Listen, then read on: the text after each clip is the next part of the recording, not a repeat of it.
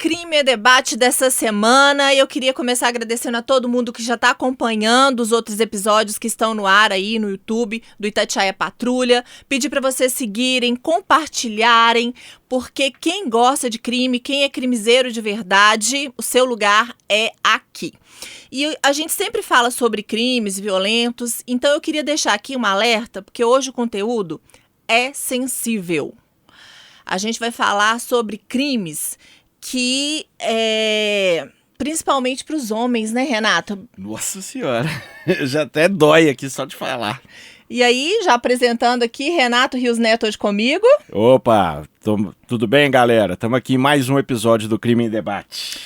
Eu vou começar contando a minha história, Renato, porque a gente está acostumado a maníaco do parque, maníaco da peruca, maníaco da cruz, né? O que mais tem aí são esses nomes que a gente Maníaco dá. de contagem. Maníaco de contagem. Mas você já ouviu falar do maníaco do pênis? Eu? Não. Mas já tô imaginando aqui, meu Deus Pois do céu. é, eu imagino também, gente, deve ser terrível. Os crimes aconteceram no final de 2018, bem no final mesmo, assim, na noite do dia 30. E é uma coisa muito peculiar, vamos dizer assim. Aconteceu na cidade de Presidente Venceslau, em São Paulo, e sempre ali na mesma, no mesmo local, uma praça da cidade. Esse criminoso, como é que era o modus operandi dele? Ele saía, pegava ali as pessoas que, né, os homens que estavam ali muito bêbados, extremamente bêbados, e se oferecia para fazer um sexo oral neles Eita. E levava eles ou pro banheiro ali da pracinha, ou pro coreto da praça. E na oportunidade, o que, que ele fazia? Vocês estão imaginando, gente? Ele cortava. Mas com, com a boca não, né? Não, é pior, eu acho. Não sei. Com a tesoura. Nossa senhora. Porque a tesoura, ela masca, né? Não é? Não tem como cortar. Deve doer demais, Fernanda. Pois é. E aí, você imagina esse criminoso? Ele trabalhava em diversas casas da cidade. Ele fazia faxina, ele cortava cabelo, por isso ele tinha tesoura. Então, era um cara acima de qualquer suspeita, a princípio. A princípio, naquela cidade, sim. Porque a carreira dele no mundo do crime começou no ano de 2003. Então, depois que Ah, ele foi tá. preso, porque já dando spoiler, ele foi, 2018, né? é, ele foi preso, ele cumpriu pena, né, por abuso sexual, por estupro é, de menor. E, inclusive, ele foi colega de sala, sabe de quem? De quem? Do maníaco do parque. Ué, que turma, hein? Turma boa. Só que ele tinha um bom comportamento na prisão. E ele conseguiu sair e se mudou para Presidente Venceslau. E lá ele era muito bem visto. Né? As mulheres para casa onde ele trabalhava, nossa, ele é maravilhoso, né? Ele tem a força do homem, a delicadeza da mulher para limpar a casa, e ele já aproveita e já corta o cabelo de todo mundo. Ele era muito bem quisto na cidade. Só que essa pessoa, ela já sofria de um transtorno mental, ela já tomava medicação e além de tomar medicação, ele era alcoólatra e usava drogas. Ixi. Olha que mistura é boa, Mistura explosiva, né? explosiva. Então eu já falei, os crimes aconteceram na noite do dia 30, né? De, de dezembro de de, dezembro de 2018. 2018. No dia 31, ele acorda e olha dentro da bolsa dele. E o que, que tem lá dentro? O pênis? Dois pedaços de pênis. Putz. Que isso. E aí ele fala: o que eu vou fazer com isso? Jogou no lixo, salvou só a tesoura, que era o instrumento de trabalho dele, e foi trabalhar. Foi fazer a ceia pro Réveillon, numa casa de uma pessoa, né, bem abastada lá da cidade. É, serviu os aperitivos, trabalhou normalmente. Só que ele não sabia que nesse momento que ele estava na festa de Réveillon, já o boato já tinha corrido pela cidade inteira, a notícia já tinha corrido. Por quê? A foram três vítimas nessa noite. A primeira vítima, que, que ela fez? Envergonhada, né? Porque não, não se identificava ali, nunca se apresentou como uma pessoa é, homossexual. Então ele foi pra casa, não contou pra ninguém. Ficou quietinho, curando as feridas da- dele lá, ele mesmo, não procurou hospital no Tadinho. primeiro momento, nem nada. Nem o hospital foi. Nem ao hospital ele foi. Como é que, que esse, esse crime chegou até a polícia? Um- Uma das vítimas estava, estava tão bêbada, tão bêbada, que depois de ter o pênis cortado, ficou lá jogado na praça, desmaiado no chão, sangrando. E aí ele foi socorrido. Porque ele ia morrer o quê? De tanto perder sangue. É, populares viram ele, né? Alguém passando Viram, e aí ele foi socorrido para o hospital, e aí ele contou o que tinha acontecido. A terceira vítima conta que o, a aproximação foi diferente, né? É, o criminoso, vou identificar o criminoso aqui, gente, é o Wellington Carlos de Oliveira. Na época ele tinha 43 anos. Só que ele não gostava de ser, chama- ser chamado de Wellington. Ele gostava de ser chamado de Drica. E Drica com K. Ele gostava de falar assim, é Drica com K Ele gostava de usar o nome feminino. feminino e Mas não era sempre- travesti, né? trans, sempre né? pra se referir a ele o artigo feminino. Ele era homossexual, Uhum. vivia a vida dele assim de uma forma meio complicada, né? Porque cometendo crimes, independente da, É, claro. da orientação sexual dele, é claro. É, e aí, o que que acontece? O terceiro ele chamou pra ir numa quermestre. Achei essa fala suspeita, porque quermestre no mês de dezembro, né? É. Mas o moço acreditou e foi com ele também. Só que essa vítima contou para a família e também procurou a polícia. Enfim, ele. A polícia chegou até o- esse criminoso depois da- das denúncias dessas três vítimas, porque o terceiro, vendo que os outros falaram, aí resolveu falar também e procurar o hospital, porque a situação dele também já não estava muito boa. Ele cuidou em casa, mas não estava muito bom. Uai, você tá doido. É, a polícia tentou recuperar o pedaço do- do- dos dois pênis que estavam na bolsa, é, mas o, lix- o lixeiro já tinha passado, já tinha levado, não conseguiu recuperar. É, e ele foi preso enquanto ele trabalhava nessa festa de Réveillon. A polícia chegou até ele. Ah, ele foi preso no Réveillon. Foi preso no Réveillon. A polícia agiu rápido porque todo mundo sabia quem era. Porque ele em era 24 horas ele fez três vítimas. Três vítimas e ele era conhecido na cidade, né? E ele não apresentou resistência, só que assim, foi um susto pra todo mundo, É, que porque ele era muito querido, o cara né? era muito popular, né? Muito popular, uma pessoa super carismática, comunicativa. Ninguém imaginou que ele fosse cometer esses tipos de crime, né? E é, ele tá preso, né? Continua preso na- no presídio de Presidente Venceslau. E nessa, ouvindo essa história dele, é, e falando que ele tinha esse problema, né, esse transtorno mental, e já tomava medicação e tudo mais, eu me deparei com um estudo que foi feito em 2017 nas maiores penitenciárias aqui de Minas Gerais, para um doutorado na USP. E o que, que acontece? Esse estudo mostrou que mais de 50%, 56 e alguma coisa por cento, é, dos homens que estão nesses presídios têm algum tipo de transtorno mental, né? Então, quando a gente pensa assim, gente, por que, que essa pessoa fez isso? Como é que essa pessoa fez isso? A gente precisa parar um pouco para pensar que existe esse agravante do transtorno mental. E aí a gente está falando de psicose, de esquizofrenia, de an- transtorno antissocial, várias questões que interferem como essa, que interferem como essa pessoa vai viver na sociedade, né? E aí, é, a gente, você sabe disso, eu sei disso, que é muito difícil para a segurança pública porque não existe um olhar É. para essas questões mentais, Não existe, como deveria, né? Não existe olhar nenhum praticamente, né? E, aí, e é bom deixar claro, né, Fernando, que é, não é questão de ser inimputável, né? Porque a pessoa pode ter um transtorno mental, né? E ter a clara consciência de que aquilo é um crime, né? Não é que todos esses são inimputáveis. não, não né? quer dizer que ele não tem consciência do que ele tá fazendo é errado, é grave.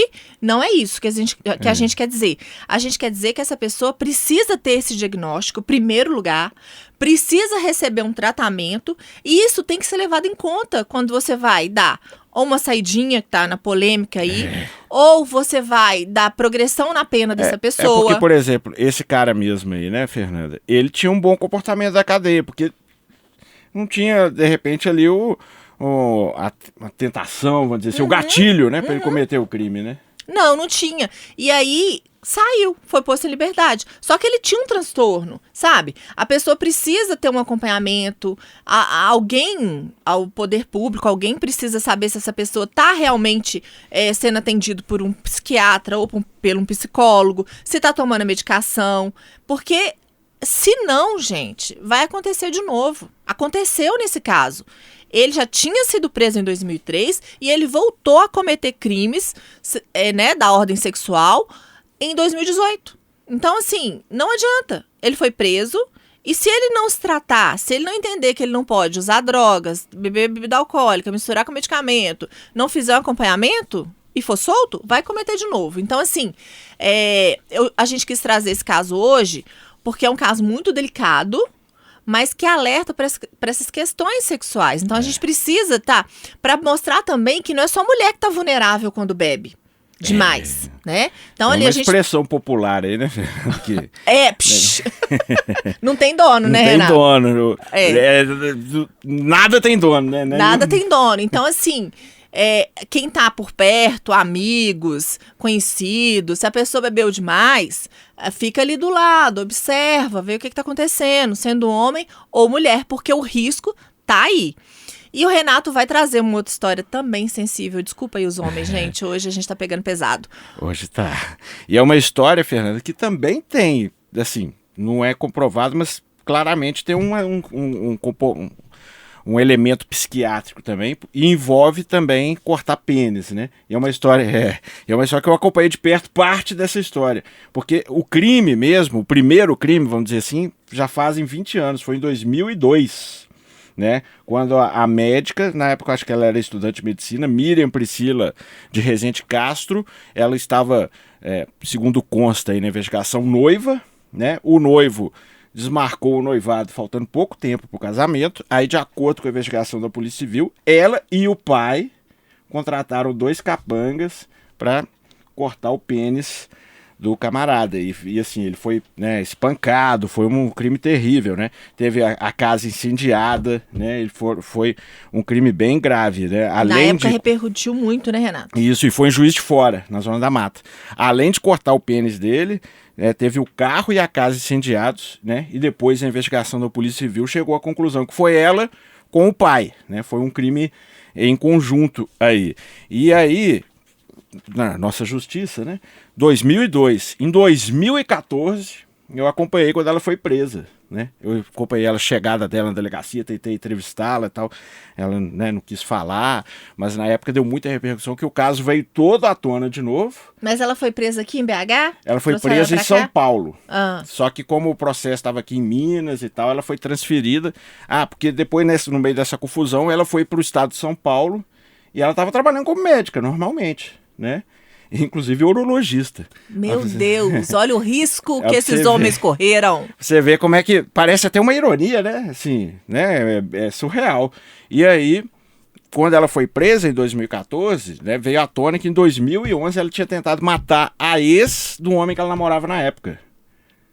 Né? Já tinha uma vida pregressa Exatamente. complicada, né? Ela pegou uma faca, avançou contra, contra a ex, entrou em luta corporal e foi uma confusão danada, né? E foi o crime foi entendido como uma tentativa de homicídio. Ela não conseguiu dar facada a, na mulher porque ela entrou em luta corporal e tal, mas ela tentou matar a ex do namorado dela na época, né? Isso anos depois de, de ter mandado cortar o pênis, né, do cara. Ela fala que foi o pai, mas para a Polícia Civil e para a Justiça, que ela foi condenada. Ela também participou, foram os dois. O pai teve um AVC, ficou numa situação delicada aí. E aí ela, quando ela foi presa nessa época, ela então ela foi né, condenada a seis anos. Ele era pro... namorado ou marido, Renato? O, o, que cortou o pênis. É, é eles, qual eles relacionamento? Eram noivos. noivos. Que ah. ele cancelou. Ele queria. Ele desistiu de casar. Com certeza percebeu é. onde o buraco onde é que ele estava entrando. Exatamente. Aí cancelou, ela e o pai ficaram possessos e ó, mandaram cortar o Bilal dele. Desculpa aí, viu, gente, o Bilal, mas é, é carinhoso. Aí, gente, ó que doideira, Fernanda. Ela foi presa tal, ela engravidou com inseminação artificial dentro da cadeia. Ela Do moço um... que ela cortou pênis? Não, não, de outro. Acho que, ou não sei se foi um projeto solo, ah. foi inseminação artificial. Esse, esse detalhe não ficou muito claro. E aí ela teve filhos gêmeos dentro da cadeia. E aí Gente. foi para prisão domiciliar, porque, né, com dois filhos ficou realmente complicado. Beleza, até então, fim da história, né? Você acha que nunca mais vai ouvir falar da Miriam, né? Que foi um caso que na época deu muita repercussão. Eu lembro que eu saí no Brasil inteiro, porque você sabe o jeito tatear de ser, né? O preso chega, a gente pula na frente. Então essa cena deu pulando na frente dela, rodou Globo. Que a gente é crimiseiro raiz. É. Eu falei, o que, que você tem a dizer? Você mandou cortar o pênis? Ela, não, não, não. Aquela cena viralizou muito no ano de 2014, né? Já estão ficando velhos, né? Nove, quase dez anos, dez anos atrás agora. É, a gente 2024. vai tentar recuperar pra gente colocar aqui É. pra vocês assistirem. Eu, vou, é, eu, vou- eu tenho essa imagem, eu vou mandar aqui pra gente recuperar. E aí tá, né? E você acha que você nunca mais vai ouvir falar dela. Em 2022, ela volta às páginas policiais, Fernanda. Por que agora, Renata? Por agredir e manter em cárcere privado. A denúncia é essa, né? Agressão em cárcere privado do companheiro dela, do namorado dela. Gente. Já com os dois meninos gêmeos e suspeita de maus tratos contra os filhos também. Olha pra você ver, Uma gente. situação terrível. O cara, né, é, disse pra polícia que ficava aceitava aquela situação por questão financeira, porque ele não tinha condição de, de sair de casa e aceitava ah, uma, uma situação que, de acordo com a polícia na época, era uma situação de humilhações, de vídeos, né, falando, mandando, né, falar quem que manda, quem que, quem que, o, vídeos humilhando, mandou, Obrigou a fazer o quê, Renata? obrigou a fazer a tatuagem no braço, nós vamos passar a imagem, Priscila, grandão, que é Miriam Priscila, ele teve que tatuar grandão no braço, Priscila. E, Fernanda, outra situação que chama atenção, além de toda, porque são situações de humilhação, né, de, de Total. dominação, Total, total. né? Não é um, do mesmo jeito que cortar o pênis, São né? crimes de ódio, né? É, e crimes que põem assim, essa situação de, né, de, de submissão, de dominação, que de acordo com a polícia eram coisas assim realmente humilhantes que ela fazia esse homem passar.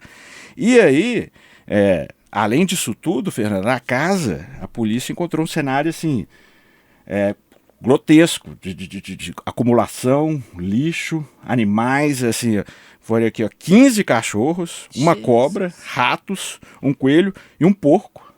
Um porcão no meio da casa, né? Mas que rolê mais aleatório isso, hein? Mais aleatório. E assim, a casa daquele, igual aqueles programas acumuladores, né? A casa, né, acúmulo de roupas sujas, banheiro com a descarga estragada, sangue pelo chão, cocô E duas chão crianças no meio. e duas crianças no meio, né? Duas crianças de seis anos, tadinhas, né? E além disso, no freezer tinha animais mortos e congelados.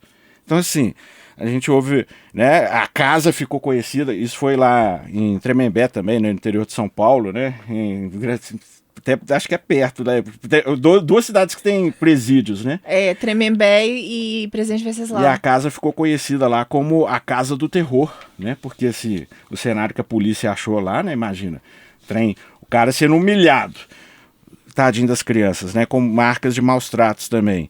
E a situação dessa aí, de animais mortos, congelados, um trem assim, só de imaginar, né? A gente já imagina aquele cenário horripilante, né? De, de casa de acumulador. E, e a- tem a imagem do porco, que é o cachorrinho em cima do porco, uma coisa louca, Fernanda. Não, Renato. Então, assim, é, claramente, né? Tudo indica aí que ela tem algum distúrbio, né? assim, Não. também. É, Eu falo, quanto mais eu, eu é, assisto, ouço, leio, né, sobre esses, os crimes em geral, porque eu sou crimiseira mesmo, é, mais eu desconheço a mente humana, mais eu fico assustada e não sei se essa é uma realidade de quem nos assiste, mas eu, eu sinto que é, viver nesse mundo da forma como a gente vive, né?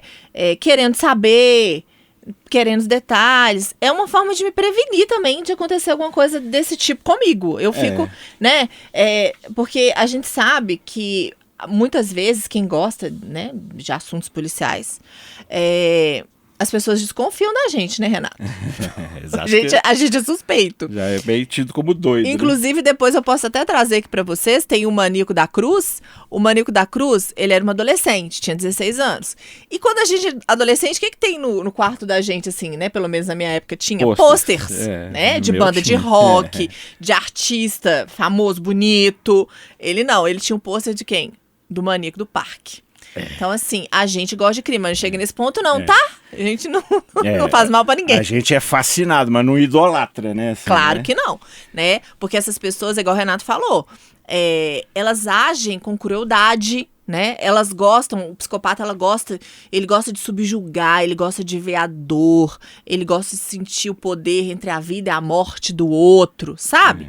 É. Essas maldades aí são terríveis. Na realidade, eu tenho é, essa, esse estudo realmente que a gente faz é como precaução e a gente fala aqui também como alerta para quem tá assistindo, né? E outra coisa, né, Fernanda? Se a Miriam Priscila estiver assistindo a gente, o espaço tá aberto para ela falar também, né? Ué, a gente também dá, a gente ouve, a gente ouviu o Pedrinho. É, eu O- acho interessante ouvir essas pessoas é justamente porque na minha posição eu não alcanço, né, o que se passa na cabeça delas. Então, ouvir da boca É, porque própria né, delas. eu não é sei se ela importante. tá em liberdade, pro- provável que esteja, né? Então, se quiser se pronunciar, o espaço tá aberto. E outra coisa, Fernanda, na época ela. Ela e o, e o marido, que era agredido, jogaram ovos né, nas equipes de reportagem que foram até o local tentar entrevistá-los. Então, assim, imagina, né? Nossa, gente, tá aí. Que história, né? Essas são as nossas histórias de hoje, né? E se você gostou, compartilha, segue a gente aí no Patrulha Oficial, nosso canal. Além do Crime em Debate, a gente tem outros produtos, a gente tem acompanhamento do mundo policial 24 horas praticamente com os nossos repórteres e vocês são nossos convidados especialíssimos. Obrigada, Renato. Eu que agradeço, Fernando. Sempre um prazer estar aqui. E semana que vem a gente tá de volta com mais alguns casos macabros.